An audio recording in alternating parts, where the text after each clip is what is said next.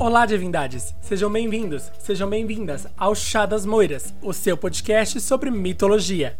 Meu nome é Caio Augusto e eu serei o seu guia nessa jornada incrível pelo mundo dos mitos gregos e romanos.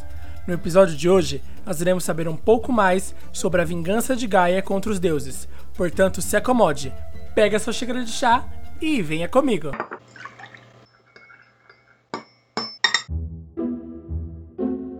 Chá das Moiras, o seu podcast sobre mitologia.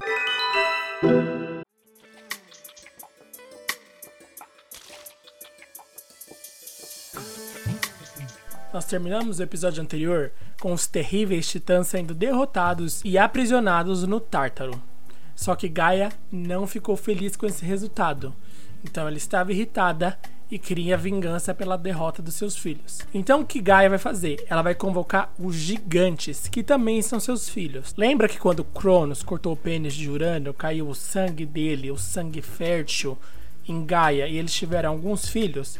Entre esses filhos estavam os gigantes. Então são seres, como o próprio nome diz, bem grandes, fortes, violentos, selvagens, primitivos mesmo com barbas grandes e desgrenhadas, o cabelo também desgrenhado, e eles aí vão ser o instrumento da vingança de Gaia. Só que os gigantes, ao contrário dos outros seres que têm origem divina, eles são mortais. Não significa que eles vão envelhecer e morrer, mas sim que eles podem ser mortos. E isso vai ser muito importante na batalha que vai se desenrolar daqui para frente. Então o que acontece? Gaia estava lá nervosa, está virada, irritada, querendo a vingança, mas a guerra ainda não tinha começado.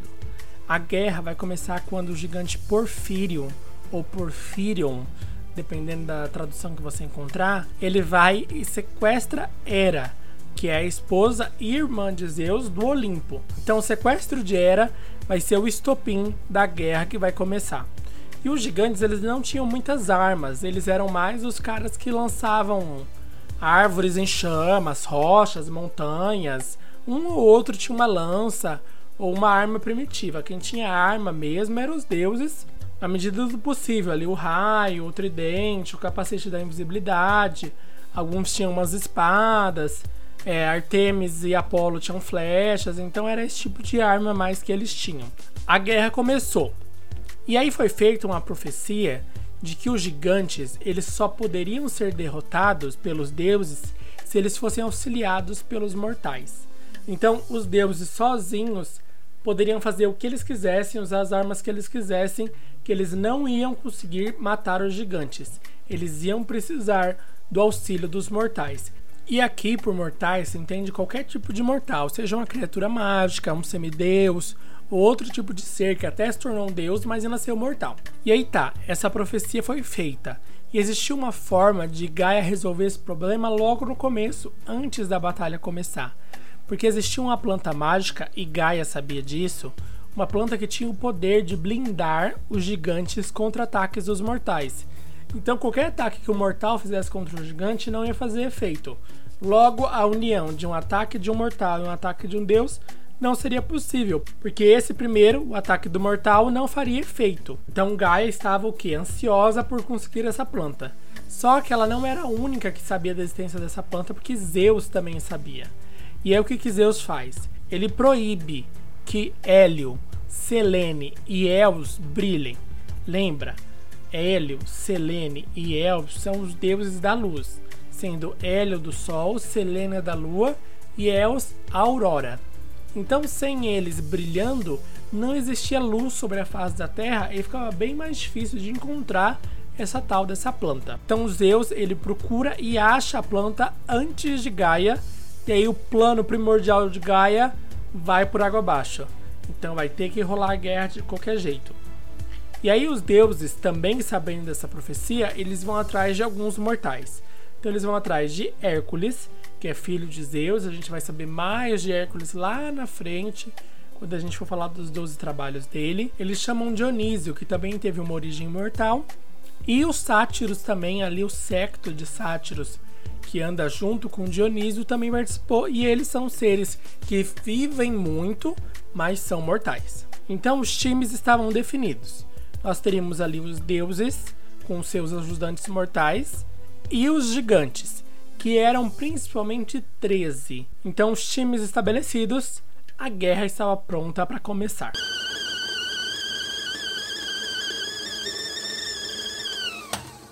Então, vamos começar com Porfírio, ou Porfírion, aquele que sequestrou Hera. Por que, que ele sequestra Hera? Porque ele está apaixonado por Hera.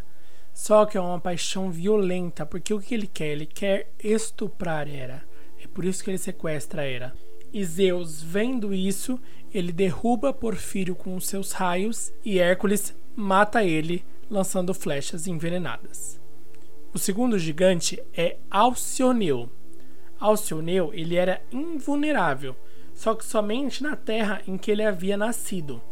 Então Atena conversa com Hércules e fala: Olha, se você conseguir tirar ele fora de Palene, que é onde ele nasceu, ele não vai mais reviver.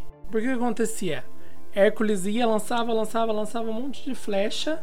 Só que aí ele era atingido, ele era ferido. Só que a hora que ele tocava a terra, ele o que? Recobrava todas as suas forças. Então Hércules faz um plano, atrai Alcioneu para fora de Palene, e a hora que Alcioneu está fora de Palene, Hércules finaliza Alcioneu com flechadas também. O Alcioneu ele tinha seis filhas, que eram chamadas de Alciônidas, e elas, inconsoláveis com a morte do pai, se jogam no mar e são transformadas nos pássaros Alciones, que no Brasil são conhecidos como guarda-rios comum. É um pássaro bem bonitinho, marrom, azul, amarelo. Ele é bem bonito. Depois vocês pesquisem aí no Google. O terceiro vai ser Efialtes. E ele vai ser morto por uma flecha de Apolo no olho esquerdo e uma flecha de Hércules no olho direito. Ah, é importante falar uma coisa, gente. O mito que narra essa guerra que chama Gigantomaquia ele não tem maiores detalhes sobre quais eram os gigantes e não sei o que. Um ou outro eles detalham mais coisas, mas basicamente é tipo: Efialtes foi morto por tal pessoa, por tal pessoa usando essa arma. Então, essa parte aqui vai ser bem papum. Tal gigante foi morto por tal pessoa. Se tiver mais alguma observação, eu faço, tá bom, galera? Voltando, o quarto gigante vai ser o Eurito ele vai ser morto por Dionísio, o deus do vinho, dos bacanais, da safadeza, esse tipo de coisa. E ele vai ser morto com um golpe de tirso. O que é tirso? Tirso é a arma e símbolo de Dionísio. É um bastão que é envolvido em era e ramos de videira. Para quem não sabe, videira é a planta que dá a uva, que gera o vinho, que é o domínio ali de Dionísio. E em cima tem uma pinha. Sabe aquela pinha de Natal que a gente vê muito em decoração? Então, ele pega o tirso e dá na cabeça de Eurito. E Eurito morre. O quinto gigante, ele é Clício. E ele vai ser a contraparte de Hecate. Porque alguns dos gigantes, eles vão ser o oposto de tal deus. Nem todos vão ser o oposto de tal deus, mas alguns sim. Por exemplo, Porfírio é o oposto de Hera. Alcioneu não vai ser o oposto de nada, porque embora Atena tenha matado ele, o oposto de Atena vai ser outro. Efialtes vai ser o oposto de Apolo, Eurito o oposto de Dionísio e Clício agora o oposto de Hécate. E Hécate é a deusa da magia, do mistério, e muitas representações mostram ela portando uma tocha. Então a Hécate vai dar uns golpes com essa tocha, vai pegar a tocha dela, vai dar no Clício e ele vai acabar sendo morto queimado. O sexto gigante vai ser o Mimas, e ele é o oposto do Hefesto, que é o deus ferreiro, o deus das forjas, o deus do artesanato, do trabalho manual. E aí, por ser o deus ferreiro e tal, o que que Hefesto vai fazer? Ele vai pegar um monte de ferro em brasa, sabe quando derrete algum metal e fica aquele metal vermelho, líquido? Ele vai pegar isso e vai jogar na cabeça de Mimas. E aí Mimas é um gigante, então foi necessário muito ferro. E o que se formou desse derramamento de ferro em brasa foi uma montanha, mais especificamente um vulcão. Um vulcão que se chama Vesúvio. Sabe de onde vocês conhecem Vesúvio? Vesúvio foi o vulcão que foi responsável por destruir Pompeia. Aquela cidade que foi destruída por um vulcão e ficou completamente fossilizada embaixo das cinzas e da lava fria.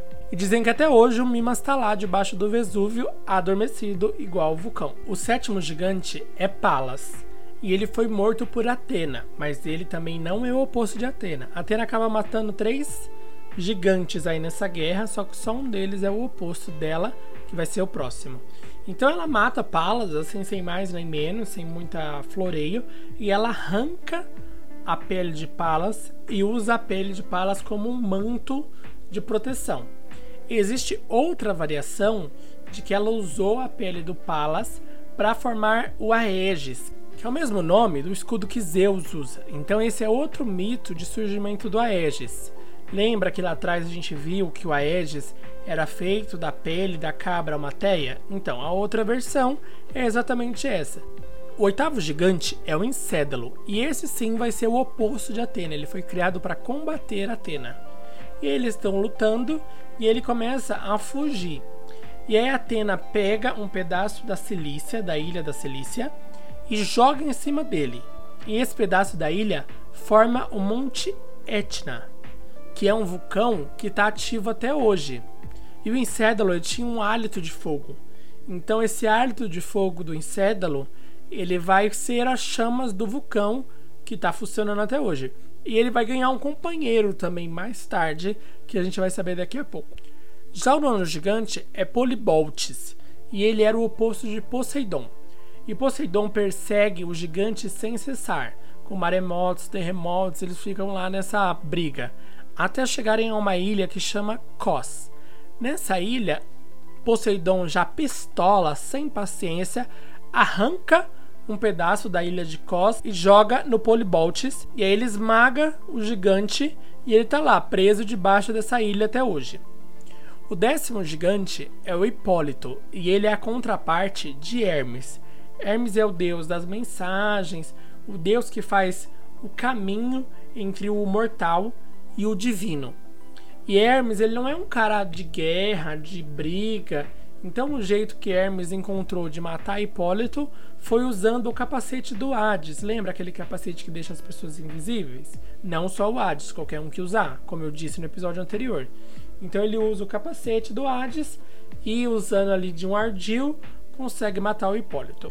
E aí vai ficar faltando o gigante 12 e o gigante 3, que são o Ágrio e o Toas e eles são mortos através de massas de bronze. O que, que são massas? É um, um, tipo de espada.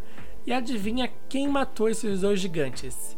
Sim, elas mesmas, as patronas desse podcast. As moiras foram responsáveis por matar dois dos gigantes. Me diga se elas não são poderosíssimas. E é importante ressaltar que cada gigante foi eliminado pelas flechas do Hércules e a ajuda de algum deus.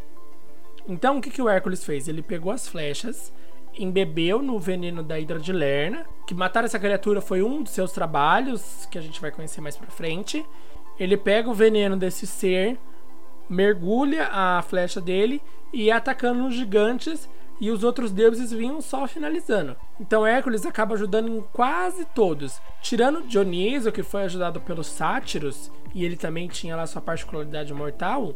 O resto foi tudo com a ajuda de Hércules. Tirando aqueles que foram presos debaixo de ilhas, né? Esses não foram mortos. Esses estão presos até hoje. Que são o Polibotes, o Mimas, que virou o Monte Vesúvio, e o Encédalo, que virou o Monte Etna. Então, gigantes vencidos, mortos ou aprisionados, a guerra acabou, não é, Caio? Não é não, queridos. Ainda vai ter uma última cartada de Gaia.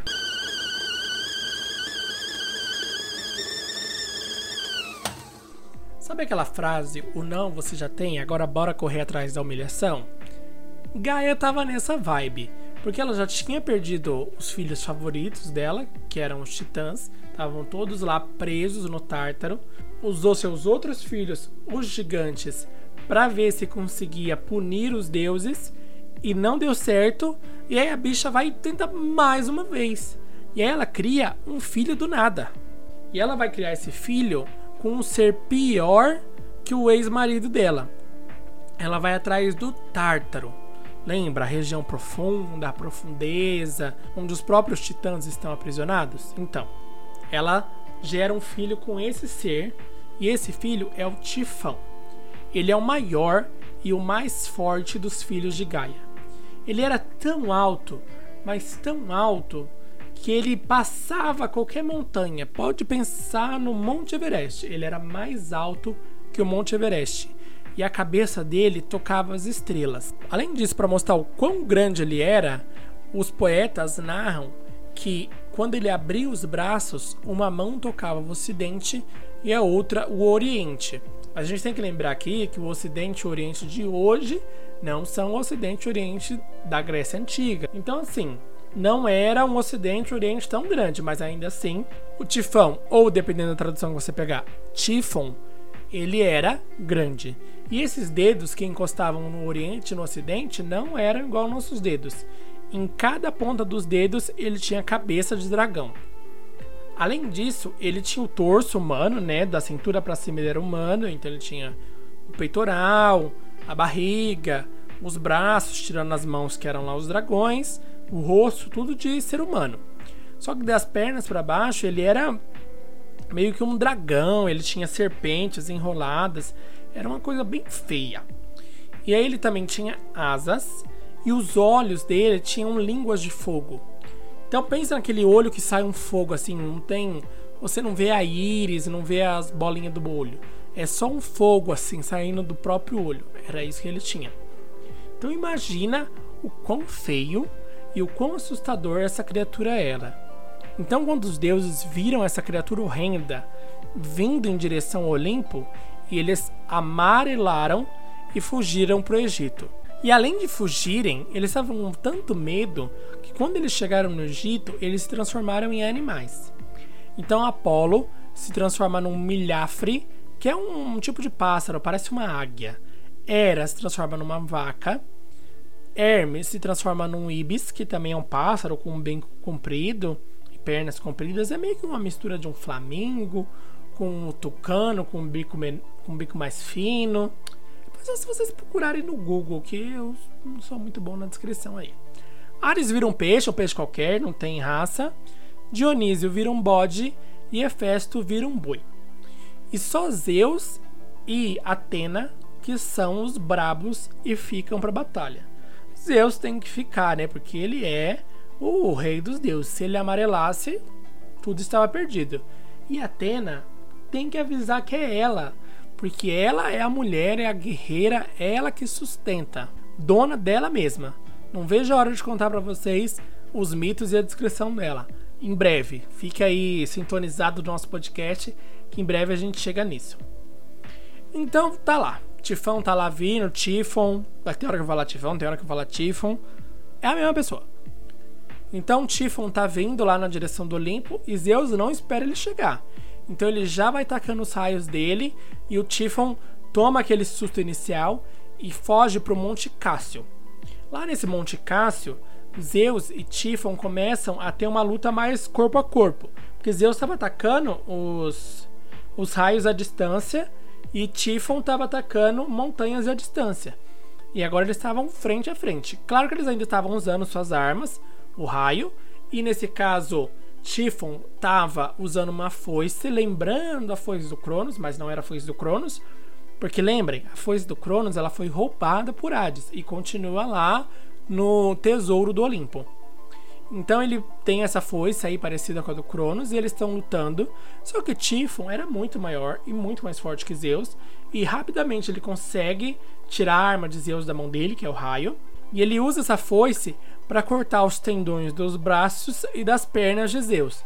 Então Zeus fica molenga, ele fica com os braços mole, com as pernas mole, ele não consegue ficar em pé, não consegue mexer os braços, porque ele perde os tendões. E aí ele pega esse Zeus molenga, o Tifon, né? Ele pega esse Zeus molenga e aprisiona ele numa gruta chamada Corícia. Nessa gruta ele também vai esconder os tendões de Zeus. Ele vai pegar uma pele de urso, vai pôr os tendões e vai colocar lá escondido. Não tinha problema do Zeus tentar pegar, porque ele não conseguia mover as pernas e os braços sem os tendões. Mas mesmo assim, por uma precaução, ele põe um ser que é meio mulher, meio dragão, para ficar lá de vigia. E esse ser chama Delfina, ou dependendo da tradução que você pegar, Delfine. E aí Hermes, eles vão bolar um plano para ajudar Zeus. Pan tem aquele grito dele, lembra? O grito do pânico. Que aí ele começa a dar esse grito do pânico e Delfina começa a ficar assustada. E aí Hermes, usando o capacete da invisibilidade que ainda estava com ele, e ele sendo o deus dos ladrões, todo ardiloso, ele consegue entrar na caverna, pegar os tendões, pegar o seu pai, porque Zeus é pai de Hermes, e devolver os tendões, recolocar lá os tendões de Zeus, que instantaneamente recobra o seu poder. E ele pega uma carruagem conduzida por cavalos alados, e aí ele vai nessa carruagem em direção ao Tifão, já lançando raio e reiniciando a batalha, sem parar. E aí o Tifon, ele foge pro Monte Nissa, e lá as poderosas também, as patronas desse podcast, as moiras, dão para ele uns frutos, os frutos efêmeros. E elas dizem que esses frutos eles vão recuperar a força e o poder de Tifão, mas isso é balela. Na verdade, elas estavam condenando ele à morte próxima. E é isso que acontece, porque a luta continua, Zeus continua lá lançando os raios, Tifão continua lançando as montanhas, eles vão perseguindo um no outro, até que eles chegam na Sicília, onde está o Monte Etna. Já pegaram, né? Zeus finalmente consegue derrotar o Tifão lá na Sicília, joga o Tifão dentro do Etna para fazer companhia para o Encédalo, que já tinha sido prendido lá pela Atena. E aí, o mais legal de tudo é que o Tifão ele também vai cuspir esse fogo, né? E vai ser uma prisão totalmente terrível pro Tifão. Além dele estar tá preso ali para sempre, o fogo que ele e o Encédalo cospem vai servir para forja dos Ciclopes. E lembra dos Ciclopes? Eles forjam os raios de Zeus. Então, Tifão ficou condenado ali, além da prisão, a sempre gerar a arma do seu maior inimigo, que era Zeus.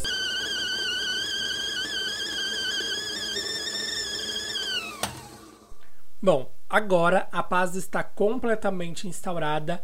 Zeus nunca mais foi desafiado em seu poder, permanecendo para sempre como o rei dos céus, o rei dos homens, o rei dos deuses. Tifão foi a ameaça final contra Zeus.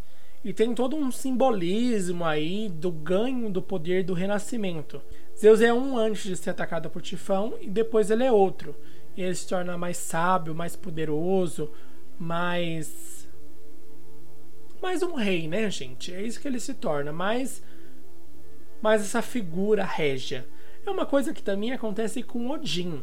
Não sei se vocês estão familiarizados com a mitologia nórdica. Eu também não sou lá o expert em mitologia nórdica.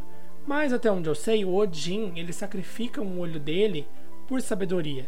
Então também tem essa simbologia da mutilação para um renascimento mais poderoso, que também é o que acontece com Zeus, porque ele foi mutilado e renasceu mais poderoso, mais sábio e consolidado como rei. E agora a paz, entre muitas aspas, reina no mundo. Está tudo perfeito. E nesse meio tempo, alguns deuses já nasceram, como Hermes, Ártemis, Apolo, é, Atena, porque essas guerras elas não foram assim, pá, pum, pá, pum, uma seguida da outra. Não. Houveram intervalos, a humanidade se desenvolveu, os deuses se desenvolveram, muitas histórias ocorreram aí nesse meio tempo. Antes, durante e depois, todas essas batalhas e reinados de deuses, titãs, criaturas primordiais. Então fique aí que agora nós vamos adentrar no mundo dos mitos de verdade. Não que até agora a gente não foi de verdade, mas a gente estava descobrindo a introdução do mundo, a criação do mundo. A gente ainda vai ter um episódio sobre a criação e as eras do homem. Mas depois disso é bala agulha. E espero que vocês estejam aí para fazer companhia para mim nessa jornada incrível que vai ficar cada vez mais incrível.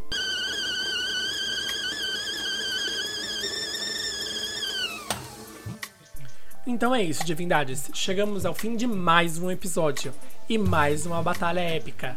Espero que vocês tenham gostado. Não esqueçam de seguir, se inscrever, curtir o podcast nos seus agregadores de podcast, para que você dê uma força pra gente e para que você não perca nenhum episódio novo. Nos sigam também no Instagram, arroba Chadasmoiras. Lá eu posto quando tem episódio novo, quando sai, se vai sair algum episódio extra, se por algum motivo eu não vou conseguir gravar, tá tudo lá. Se você tem alguma dúvida, algum questionamento, alguma profecia vinda direto do oráculo de Delfos, nos mande um e-mail para chadasmoiraspodcast@gmail.com. Eu vou ler ele aqui no podcast e tentar ajudar da melhor forma possível. Bom, que as moiras que derrotaram dois gigantes girem a roda da fortuna a seu favor. E nos vemos no próximo episódio. Ah, escutem a música que vai tocar aí no finalzinho. Vai ser um pouquinho, mas vai ser um spoiler do que é o nosso próximo episódio. All the rumors are true, yeah. What you heard, that's true, yeah.